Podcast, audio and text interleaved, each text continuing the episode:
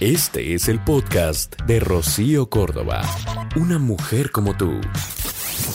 Hoy vamos a estar platicando acerca de pues de las emociones y de la comida de las emociones que afectan de una manera sumamente poderosa eh, al metabolismo y por lo tanto a nuestro cuerpo.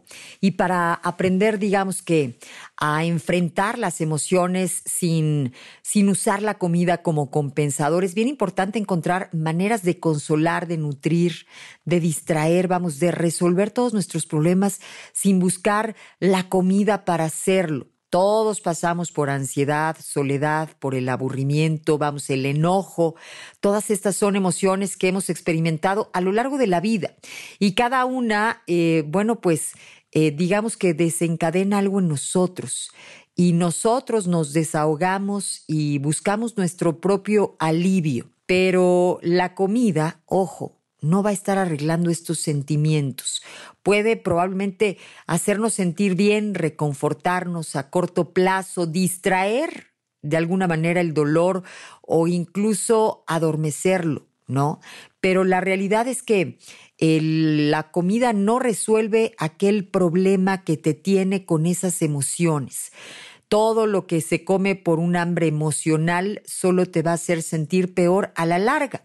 Finalmente vas a tener que enfrentarte eh, pues con la fuente de la emoción y así como también con esta incomodidad de haber comido en exceso.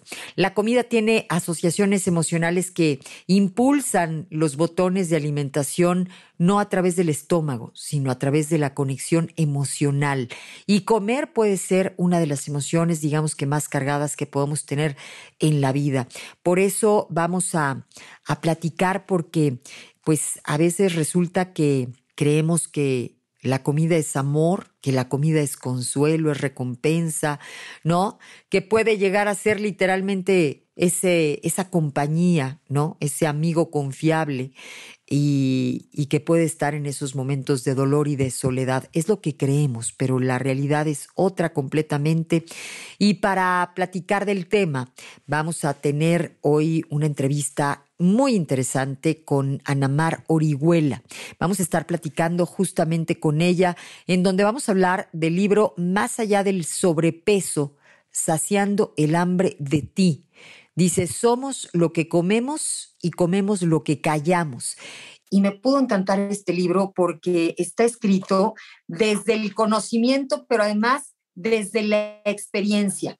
Ella es reconocida eh, psicoterapeuta, escritora, de, long eh, sellers como Hambre de Hombre, Transforma las heridas de tu infancia, Sana tus heridas en pareja y bueno, pues también eh, su historia de vida eh, es confesada acá de una manera, pues yo diría, muy empática, muy amorosa, pero además muy profunda. ¿Cómo estás? Ana Orihuela, bienvenida.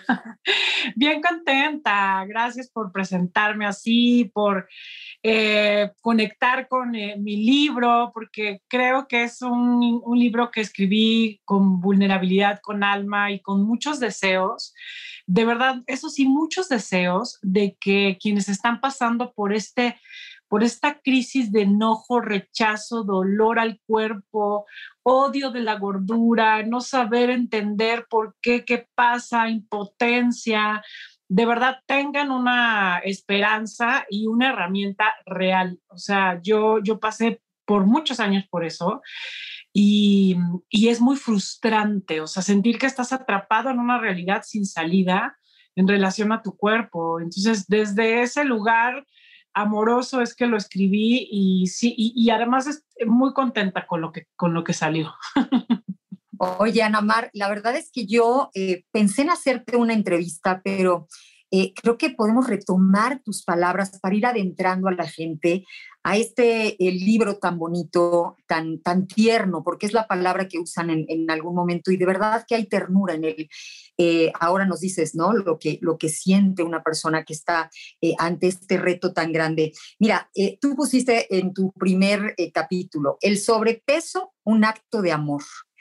Solemos ver nuestro sobrepeso con rechazo, con juicio, sintiéndonos personas inadecuadas. pensamos que las oportunidades de la vida vendrán cuando estemos delgados y que ser gordos es como estar en la banca de la vida.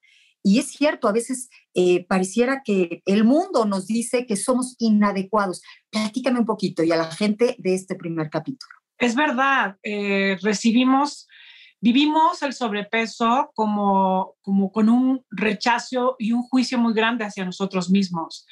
Y sentimos, estamos siendo muchas veces juzgados y señalados por nosotros y por la sociedad como eh, personas flojas, este, eh, que les gusta comer, que no tienen disciplina, que no hacen ejercicio, que eres tragón, que eres dejado, ¿no?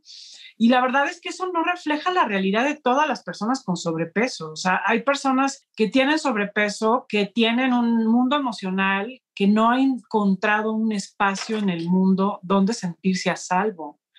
Y por eso ese, ese no encontrar un espacio en el mundo donde expresar su sensibilidad, sus necesidades afectivas, su verdadero yo, pues tiene que cubrirse con algo que lo haga sentirse mejor, que lo estimule, que, que, es la, que es sentarse a comer. O sea, hay muchas personas para las que sentarse a comer y comerse todo eso que les gusta es el momento más feliz de su vida. O sea, el momento donde pueden ser libres, donde pueden disfrutar, donde pueden, este, no sé, apapacharse, recompensarse, darse afecto a través de la comida. Oye, hay personas que dicen, e, es lo único que disfruto en la vida, ¿no? En, medio de todas esas eh, heridas, como tú lo mencionas, en medio de todos esos eh, dolores y sin sabores, dicen, bueno, pues esto me lo doy, ¿no? Es mi gustito y, van justificando exactamente eso.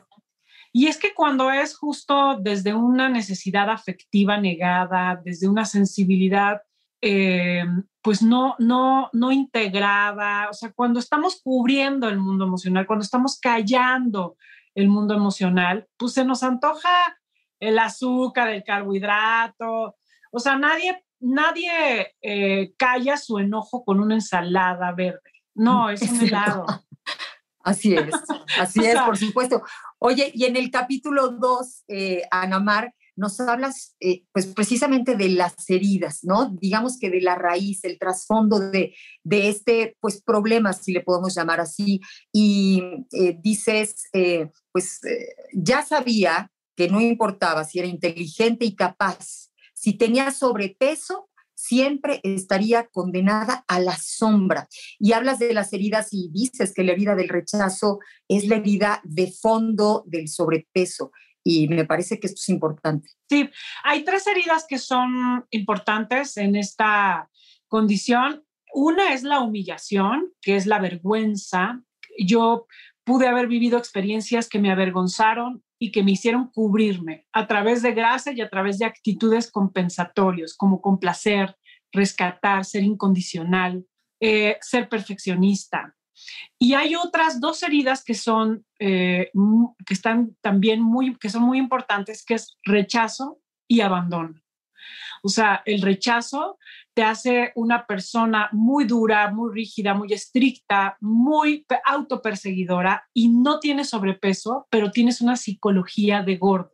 O sea, una psicología de mucha dureza, de mucho rechazo a quien eres, de mucho, mucha gordofobia, de mucho miedo a la grasa y de, o sea, hay una, digamos que no es un cuerpo obeso, pero es una mentalidad enferma, ¿no? Porque es compulsiva. Y cuando es con abandono, es eh, sí es con sobrepeso, porque ahí hay abandono, no hay estructura, no hay disciplina, no hay límites, eh, entonces no eres tu propia autoridad y te abandonas en el sobrepeso. Pero finalmente son esas dos heridas las que están de fondo y un cuerpo delgado no es, no habla de salud, la salud es integral y un cuerpo eh, o, con, o, con, sobrepeso tampoco habla de enfermedad. O sea, la, la, salud es integral, ¿no? O sea, es emoción, es mente, es, todo. cuerpo, ¿no? Es espíritu.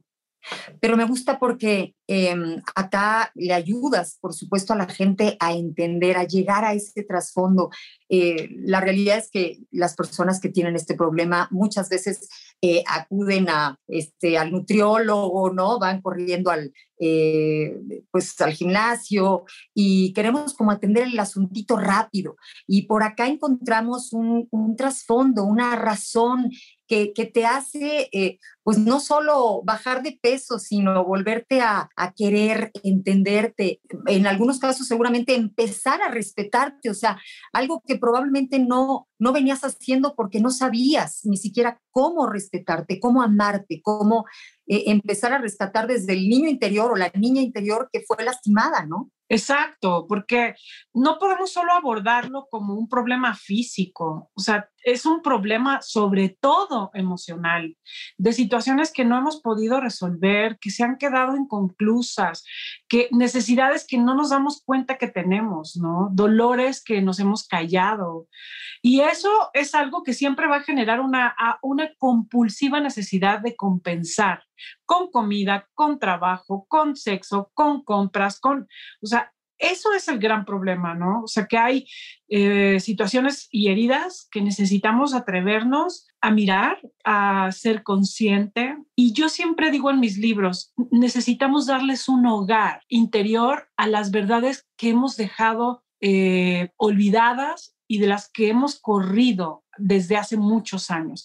Cuando somos padres de nosotros mismos o mapas, como les digo en mis libros, le damos hogar a eso que somos. No, no tenemos que dar en adopción a nuestras heridas ni nuestra infancia. No tenemos que olvidarnos y dejarlos este, ya cerrados en cursos y talleres donde pensamos que nos quitamos de encima las heridas. Las heridas nunca se sanan. Las heridas eh, se conocen, se, les damos un hogar en nuestro interior, las, las hacemos nuestras, dejamos de rechazarlas y con el tiempo esas heridas van dejando de tener control de nosotros mismos. Pero no es tan fácil como trabajarlas o sea, es un proceso de vida, ¿no? Y yo invito a quienes quieran leer este libro a vivir ese proceso de vida y que, y que en verdad pongan un, un, alto definitivo a, este, a esta guerra con el cuerpo, a este enojo y odio con el sobrepeso, y que se atrevan a leer la historia que el cuerpo tiene que contar, porque el cuerpo tiene una historia verdadera que contar. Y, Por supuesto. es muy amoroso poderlo escuchar. Oye, me gusta también, eh, Ana Mar, cuando dices que justo eso, que podemos volvernos nuestro padre y nuestra madre, o sea, dejar de eh, culpar, ¿no? En esa historia cuando fuimos niños, este, y entonces ya eh, siendo adultos, eh, responsabilizarnos por sanarnos, por atendernos, por pues, conocernos y, y, comprender todo esto para, como dices tú, este, hasta abrazar, lo, lo dijiste de otra forma, pero abrazar esas heridas y, y aceptarlas y, y, cuidarlas y curarlas. Me gusta mucho y también mencionas algo que... Eh, me hizo mucho sentido esto de la energía femenina y la energía eh, negativa. Es una parte importante en tu libro. ¿Por qué no les platicas un poquito? Sí, es que, o sea, ese es el origen de, de, de todo. O sea, nosotros tenemos la necesidad, dos necesidades muy importantes cuando somos niños. O sea, eh, son dos nutrientes fundamentales y una se llama vínculo y la otra se llama estructura. Es, un, es un, un, entorno confiable y predecible, donde yo puedo llorar y mi mamá va a estar ahí, donde hay comida, donde hay calor, donde, donde todas mis necesidades están atendidas y yo me siento a salvo. Eso se llama energía masculina y femenina, vínculo y nutrición. Eh, y cuando nosotros de niños no tenemos esto, por ejemplo, vamos a, a imaginar que, que, de niño te sientes solo, lloras, nadie te atiende, no sientes afecto, tu mamá está, pero está deprimida o está rebasada, tu papá pues es proveedor, ¿no? O sea, no hay estructura. Entonces vas, vas creciendo con, con dos vacíos muy grandes de estas energías femenina y masculina que es padre y madre simbólico, ¿no? Nosotros las grandes tareas de vida que tenemos que hacer es restituir nuestro vínculo roto con nosotros y con la vida, porque cuando no tenemos una mamá eh, que nos enseñó a conectar, o un papá con su energía femenina, que nos enseñó a conectar con la vida, conectar con el afecto, a conectar con la confianza y con el amor, la traemos rota, rota toda nuestra vida y podemos estar toda una vida queriendo ser perfectos, queriendo ser reconocidos, queriendo ser exitosos, justo para reparar este vínculo y puede ser un intento súper fallido, ¿no? Y por el otro lado es esa energía masculina que no nos permite tener estructuras, disciplina, constancia, enfoque, voluntad, ¿no? Empezamos cosas que nunca terminamos, nos hacemos muy, eh, eh, digamos, común o nos hacemos súper rígidos con muchísima estructura, con muchísima disciplina, con mucho autojuicio. O sea, finalmente es la energía masculina, pero en un, polo muy rígido, ¿no? Sin equilibrio. Sin equilibrio, exacto. Entonces, eh, o sea, creo que si nos damos cuenta y quienes nos están escuchando se dan cuenta, las áreas de su vida que no fluyen es porque les falta algo de esto o les falta vínculo, conexión, vulnerabilidad, ¿no? Que es energía femenina o les falta estructura, disciplina, orden, voluntad, que es energía masculina. Y eso es algo pues, que hay que ir eh, integrando con nosotros mismos. Oye, qué miedo ser papá, ser mamá, este, qué difícil, ¿no? Porque creo que, este, pues, eh, a fuerza dejamos huellas o heridas, ¿no? Este, sin quererlo, caray, porque tú mencionaste una mamá deprimida, o sea, ¿Cuántas personas no tendrán una mamá deprimida, una mamá eh, pues angustiada o sola o, enferma físicamente o un padre? Vamos, hay tantas eh, vulnerabilidades, ¿no? En las que podemos caer, o sea, somos humanos y, y, vamos, estamos tratando todos de hacer nuestro mejor papel, pero pues en esta vida el que no cae literalmente resbala. Yo creo que es un librazo hermoso.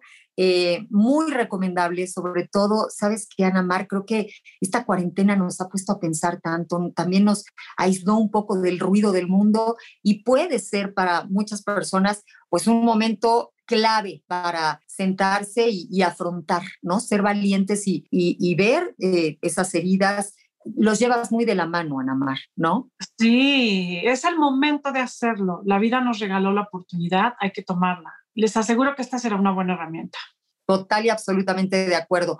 Más allá del sobrepeso, Anamar Orihuela es editorial Aguilar, es un librazo precioso. Eh, me gusta porque es muy sensible, de verdad. Yo creo que este, somos demasiado delicados los seres humanos y pareciera que tú lo sabes muy bien y, y, tratas con mucho amor y con mucho cuidado este, el tema. Y yo creo que alguna vez me dijo una amiga mía que, tiene este problema, me decía, mira, hablar de, kilos y de sobrepeso es como hablar de sexualidad, o sea, es algo tan tuyo, es tan íntimo, es tan delicado que con ese mismo respeto se debe tratar, ¿no? Ella lo puso de esa forma, eh, a manera de ejemplo, pero, pero tú lo tratas así, como si fuera eh, algo muy, muy, muy... Eh, eh, valioso, porque no es frágil, es muy valioso. Y me gustó mucho, Ana Mar Orihuela. Gracias. Y bueno, pues esperemos volver a estar. Tienes otros libros padrísimos este, y ya estaremos en, en alguna otra entrevista, si nos permites. Y estamos. El podcast de Rocío Córdoba, una mujer como tú, en iHeartRadio. iHeartRadio.